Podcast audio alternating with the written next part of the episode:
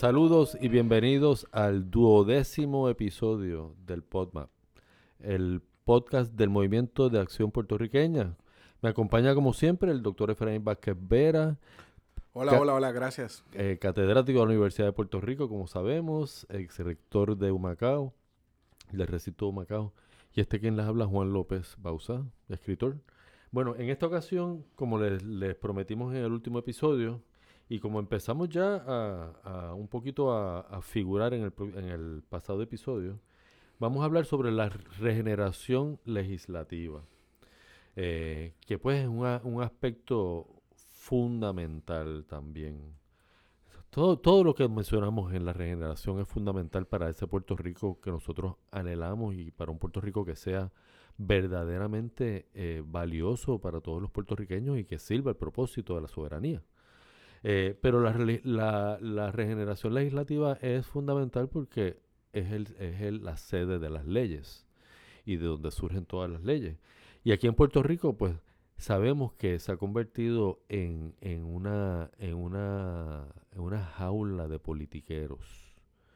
Básicamente, que ya no les sirven al propósito básico que, eh, por, el cual están eh, electos y por el cual han sido encomendados por el pueblo, sino que sencillamente se sirven a sus propios propósitos y a los propósitos del partido. Y pues se ha creado un cisma entre esos políticos y la ciudadanía.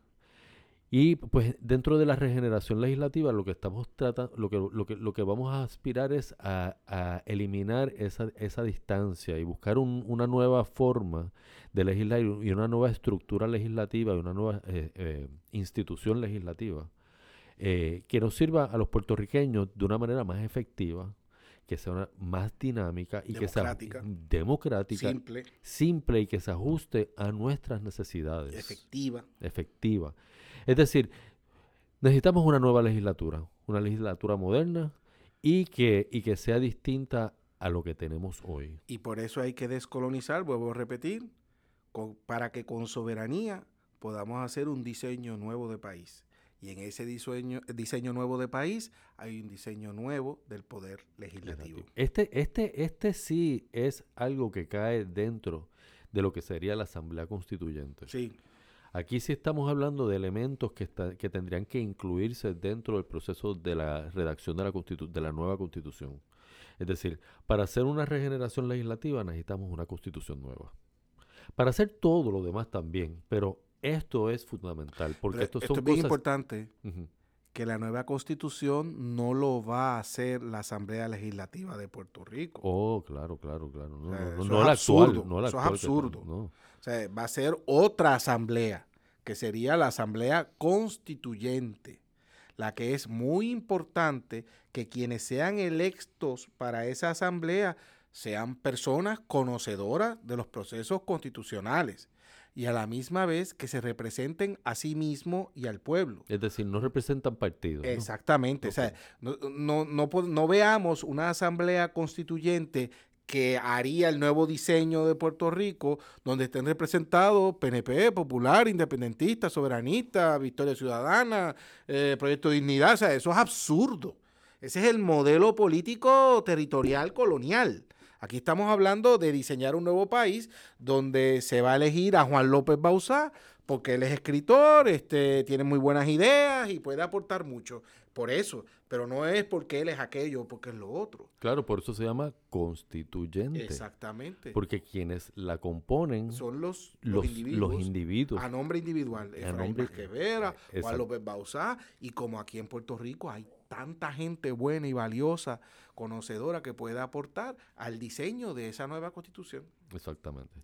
Y entonces, pues, ya, ya adelantamos en el capítulo anterior de la necesidad de que la Asamblea Legislativa para un, para un país como Puerto Rico debe ser una asamblea unicameral. Ay, eso es lo básico. Eso es básico. De hecho, como, como todo el mundo sabe, ya aquí en este país nosotros votamos por eso. Claro.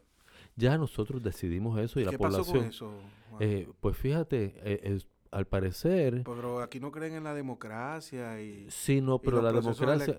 Sí, pero ellos solamente creen en la democracia según eh, la cantidad de participación que ellos estiman que es suficiente para llamarle Ah, democracia. pero en el último plebiscito de estadidad fue un veintipico por ciento del total de los electores. Sí, pero como recuerda que los que deciden eso Ah, ellos mismos. son ellos mismos. ah, ok, ok, ok, ok. Pues, O sea, que tú me quieres decir a mí que Puerto Rico hoy no tiene una asamblea unicameral, aunque el pueblo votó por ella, porque tener una asamblea unicameral significaría que la mayoría de los legisladores que están hoy no estarían ahí. exactamente. Ah, eso es. Ah, ok, ya entendí, ya entendí, ya entendí. Claro, es lógico que esto pase. Obvio, obvio. Eh. Porque, porque yo voy a votar por algo que me va a sacar a mí mismo. Sí. ¿No? Pero, pero sí, pero yo quiero que yo creo que es una buena oportunidad de hablar un poco de esto de lo bicameral y eso, eso, yo quiero que me expliques un poco de eso y, y cómo, y cómo eso se, se ajusta a la realidad de los países. Ok, en el caso de Puerto Rico tenemos un sistema bicameral porque obviamente lo copiamos del sistema republicano norteamericano.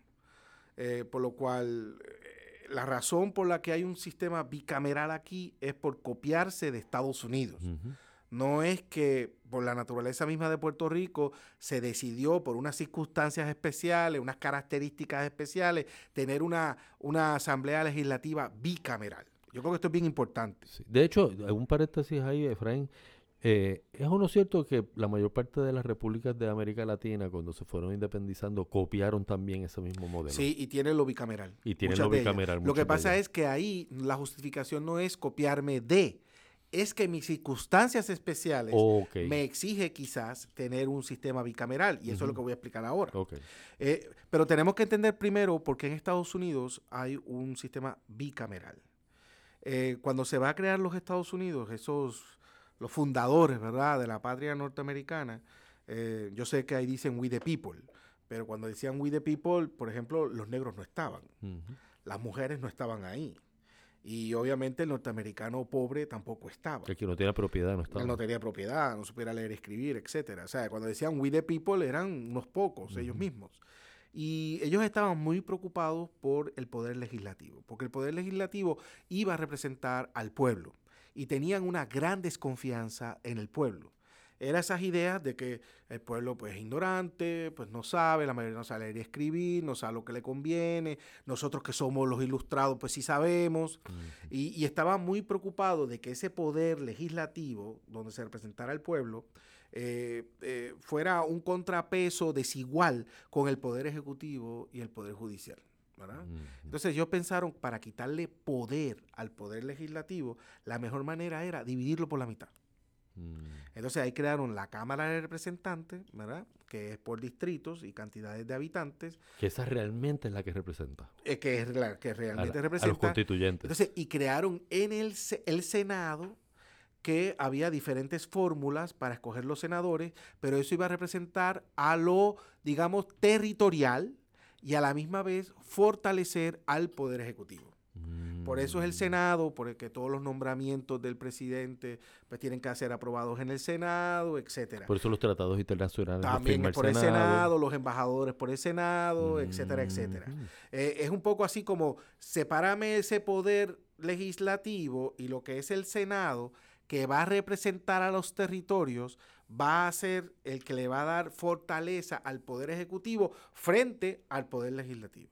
Esto es historia. Claro, es, es un poco de un miedo a la dictadura de la mayoría. Exactamente. Eh, obviamente Estados Unidos hoy pues, no es así, ¿verdad? Ujú. En las cosas Pero es importante decir el origen. O sea, el origen del sistema bicameral en Estados Unidos, por el cual todo el mundo más o menos se ha copiado, fue por miedo al poder legislativo. ¿Ok? Ujú, ujú, Eh, o esa dictadura del proletariado, del pueblo, ¿no?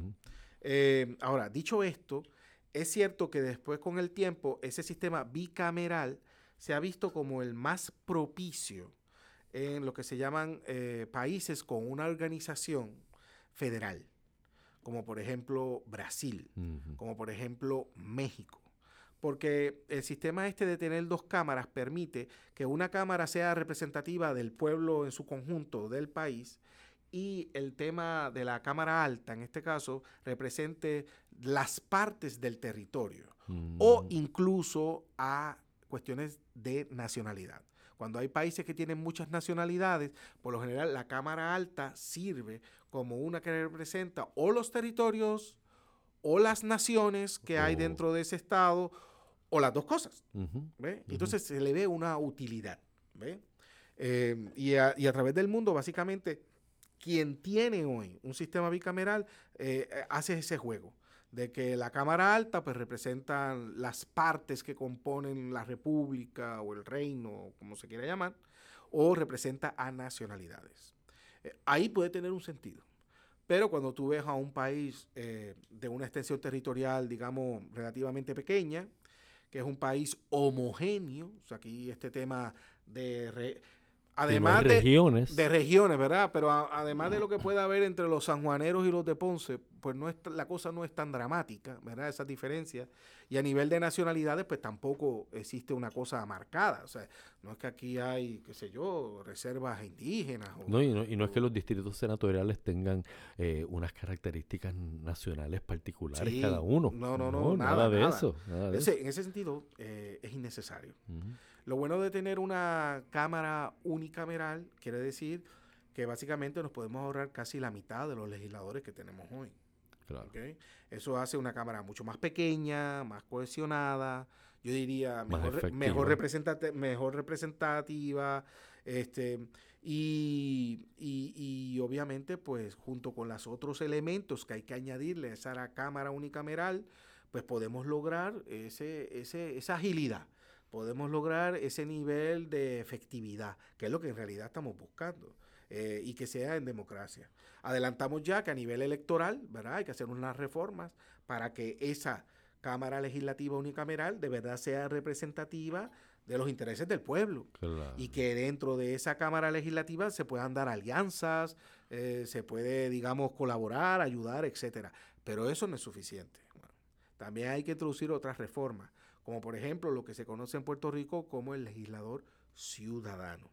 Que era una cosa que teníamos antes. Sí, que, que, digamos, de algo que era bueno y estaba funcionando mal, la distorsionaron para crear algo mucho peor. Exactamente. Porque eh, aquí en Puerto Rico en una época eh, los legisladores tenían que seguir con sus trabajos.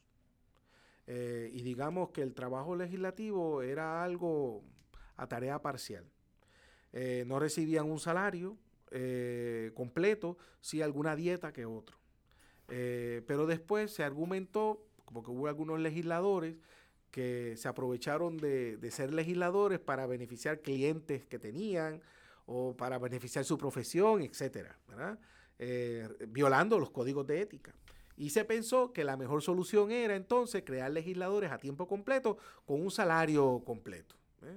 Y entonces ahora lo que tú tienes allí son legisladores que viven de la política, que lo único que han hecho en su vida, muchos de ellos, es eso, y que no lo quieren dejar. Eh, y es una gran tragedia. Y claro que les, gente que ha perdido también el contacto con el pueblo. Claro, claro. Sí, porque les importa más eh, satisfacer lo que el pueblo quiere que guiar al pueblo. Sí, sí, porque lo Y entonces, por lo tanto, pues se convierten en politiqueros. Sí, es lo que quieren ganar. Y ganar y seguir cobrando. Entonces, la propuesta nuestra como visión de futuro es que tenemos que tener una cámara unicameral y que tiene que ser un legislador ciudadano. Un legislador que se podrá postular de una manera sencilla, fácil, no puede ser complicado. O sea, no se pueden poner requisitos de tener para una campaña 300 mil pesos, 50 mil firmas, este, etcétera, etcétera. Tiene que ser que aquí quien quiera y se sienta parte de un partido político o se siente independiente, pues que sea muy fácil que se pueda registrar para ponerse como candidato. y, y, obviamente, pues eh, eso hace a la legislatura mucho, mucho más democrático y va a seguir su trabajo. Esto no quiere decir que no va a tener algún privilegio que otro, porque estacionamiento debe tener allí, ¿verdad? Pero él tiene que pagar su carro como paga todo el mundo su carro y su gasolina como paga todo el mundo su gasolina. O sea que se quedarían más o menos en una dieta básica. En una dieta básica que yo te diría, yo te calcularía así como a mucho y puede ser hasta menos de mil dólares mensuales para pagar sus gastos que relación, para que no le cueste ser legislador. Claro, claro. Pero hay que entender una cosa, ser legislador en, en ese Puerto Rico soberano, en nuestra visión de futuro, eso es un honor. Y eso es un privilegio. Y el pago que recibe cada legislador es la satisfacción de servir a Puerto Rico y a los demás.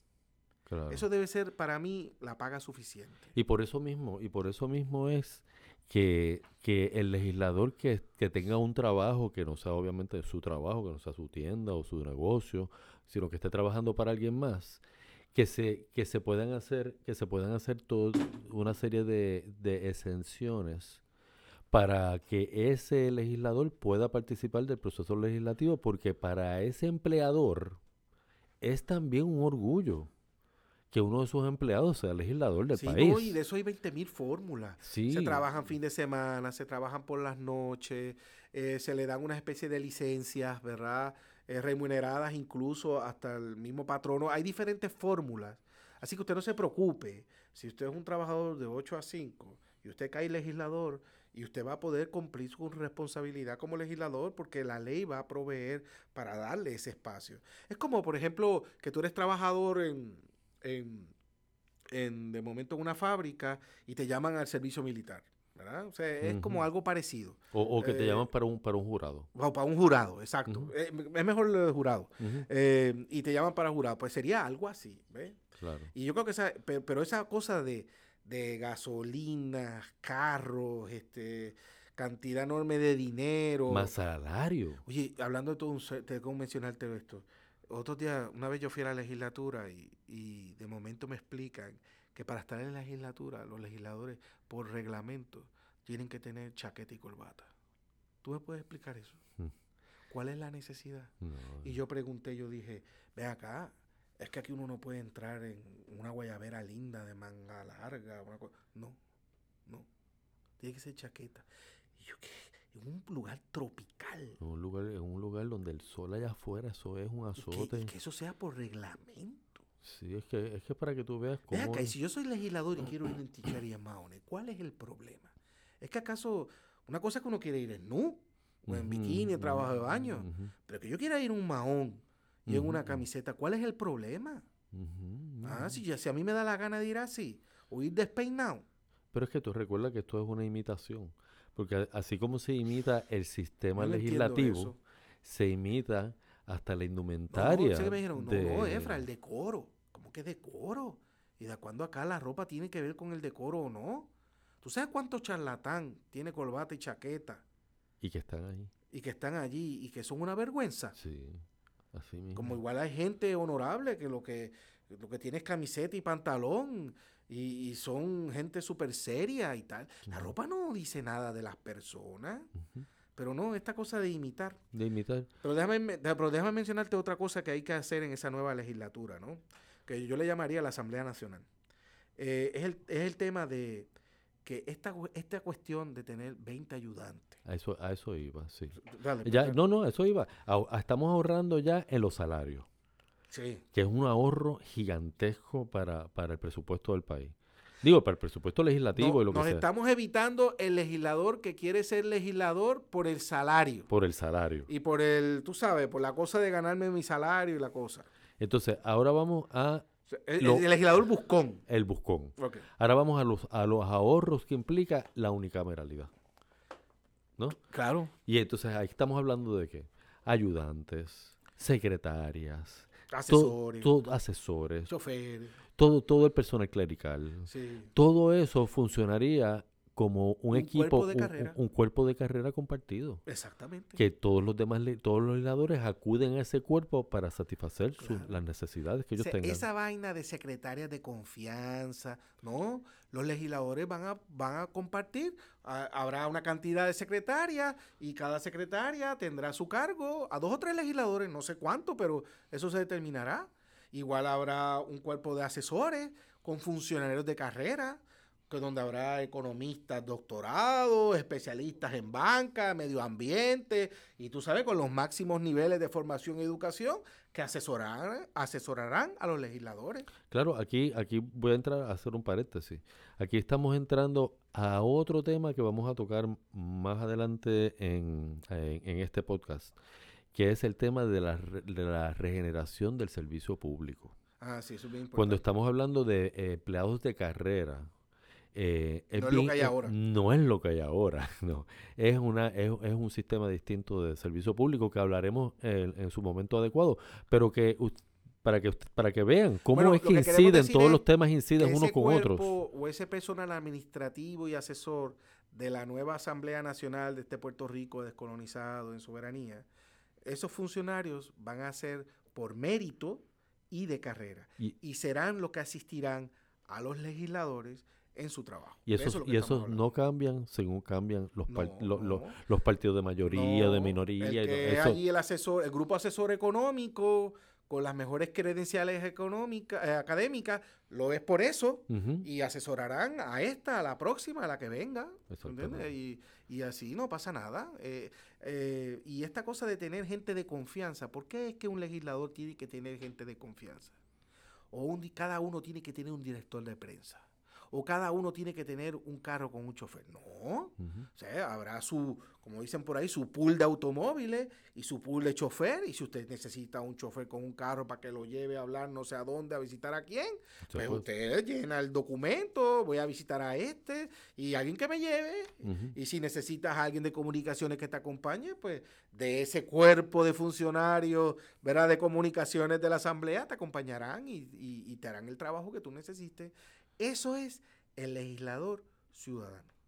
Exactamente. Pero hay algo más que yo quiero también añadir, que es un fenómeno que pasa aquí mucho cuando un legislador eh, renuncia, ya mm. sea por actos de corrupción, cuando un legislador muere, cuando un legislador lo renuncian, que eso quiere decir que lo sacan, eh, eh, que de momento hay que llenar esa vacante. Y aquí se les ha ocurrido la brillante idea de hacer una nueva elección.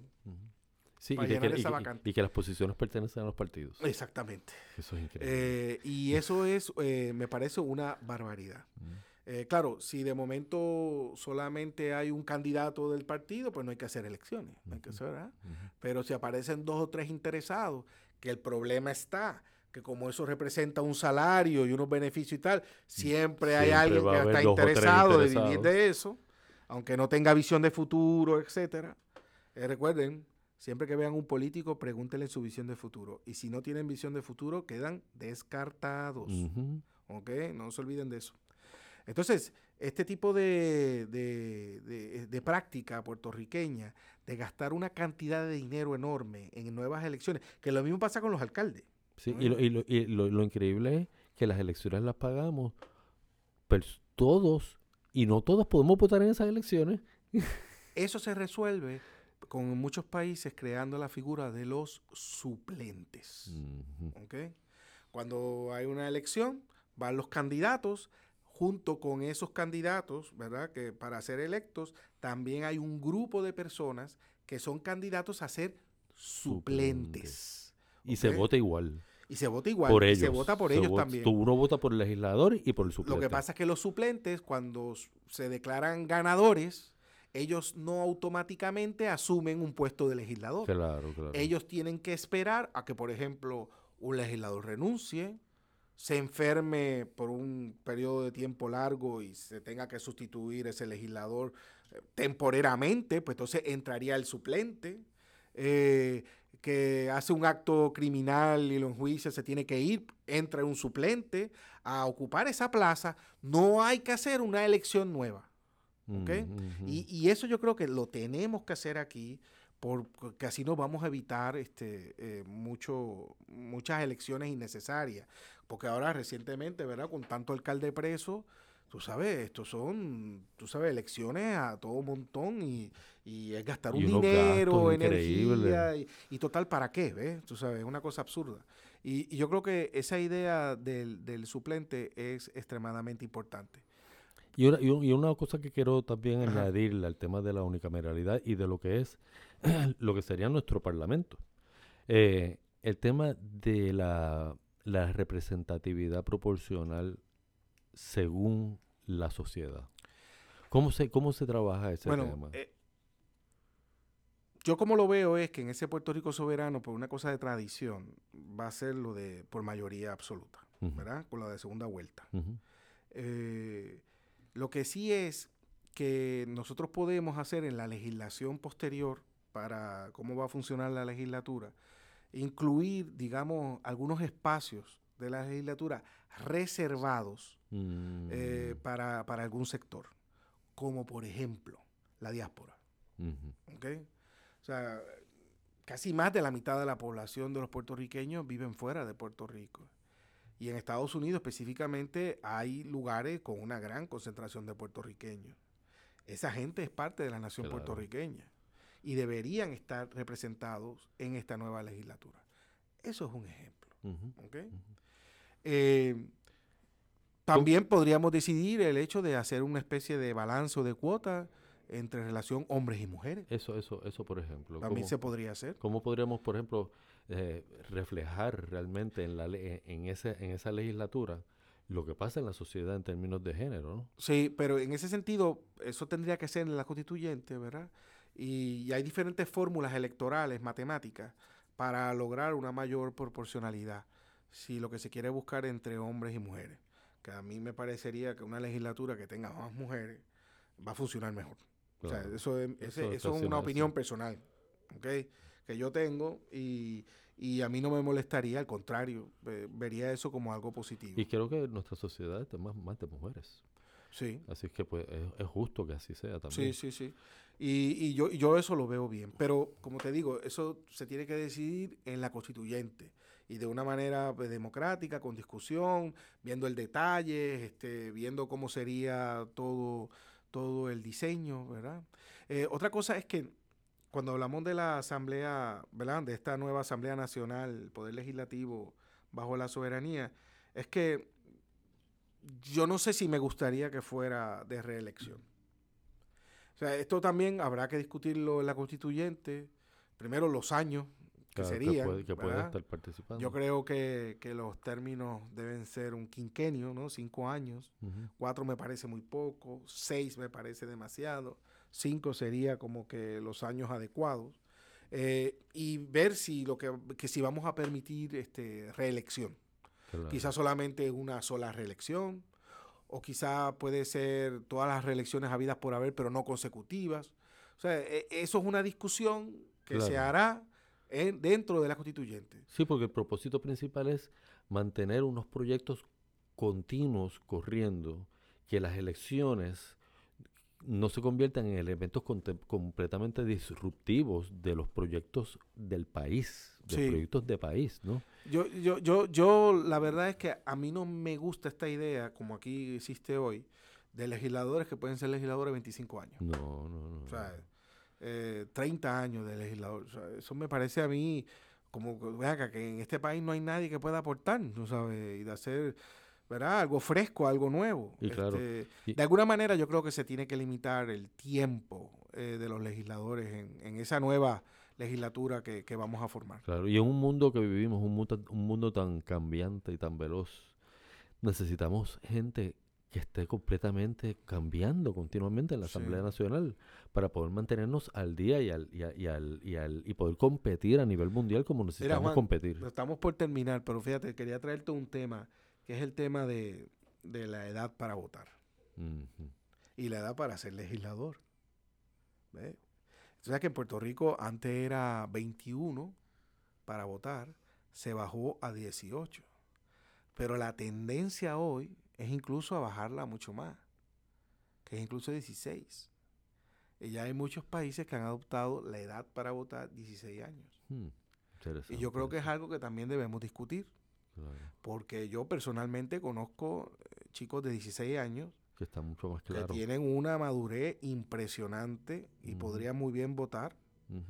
Como conozco gente de 40 años que no tienen la madurez para votar y pueden votar. Claro, claro, claro. Eh, obviamente, si se adoptara a bajar la edad a los 16 años, que yo estoy a favor de eso, pues yo, Efraín, eh, habría que hacer ¿verdad? los cambios necesarios en las escuelas para que desde pequeño ya comiencen esos cursos de cómo ser ciudadano, ¿verdad? Eso, eso. Y prepararse para eh, cuando llegue a los 16 años. a mí, mientras más rápido un joven entre en la dinámica política, creo que es más saludable para la democracia. Sí, porque es una manera de, de, introducirlos directamente en la vida adulta. Sí, sí. Y en la vida del país. No, además que a los 16 ya en este país ya tú puedes conducir. Claro. Entonces no puedes votar. Exactamente. es como una cosa absurda. No, y que se da mucho el fenómeno que uno ve eh, chicos de 18 años, o chicos o chicas de 18 años, de 20 en Puerto Rico que no tienen ninguna madurez política en lo más que si, mínimo. que si de momento se, desde los 16 se hubiese empezado y conjunto con la formación y la educación en la escuela, pues quizás estarían Ya a esa edad más estarían mucho más preocupados por el país y por, Sí. por su futuro. Igual este, también hay que revisar las edades, ¿verdad? Para ser legislador, porque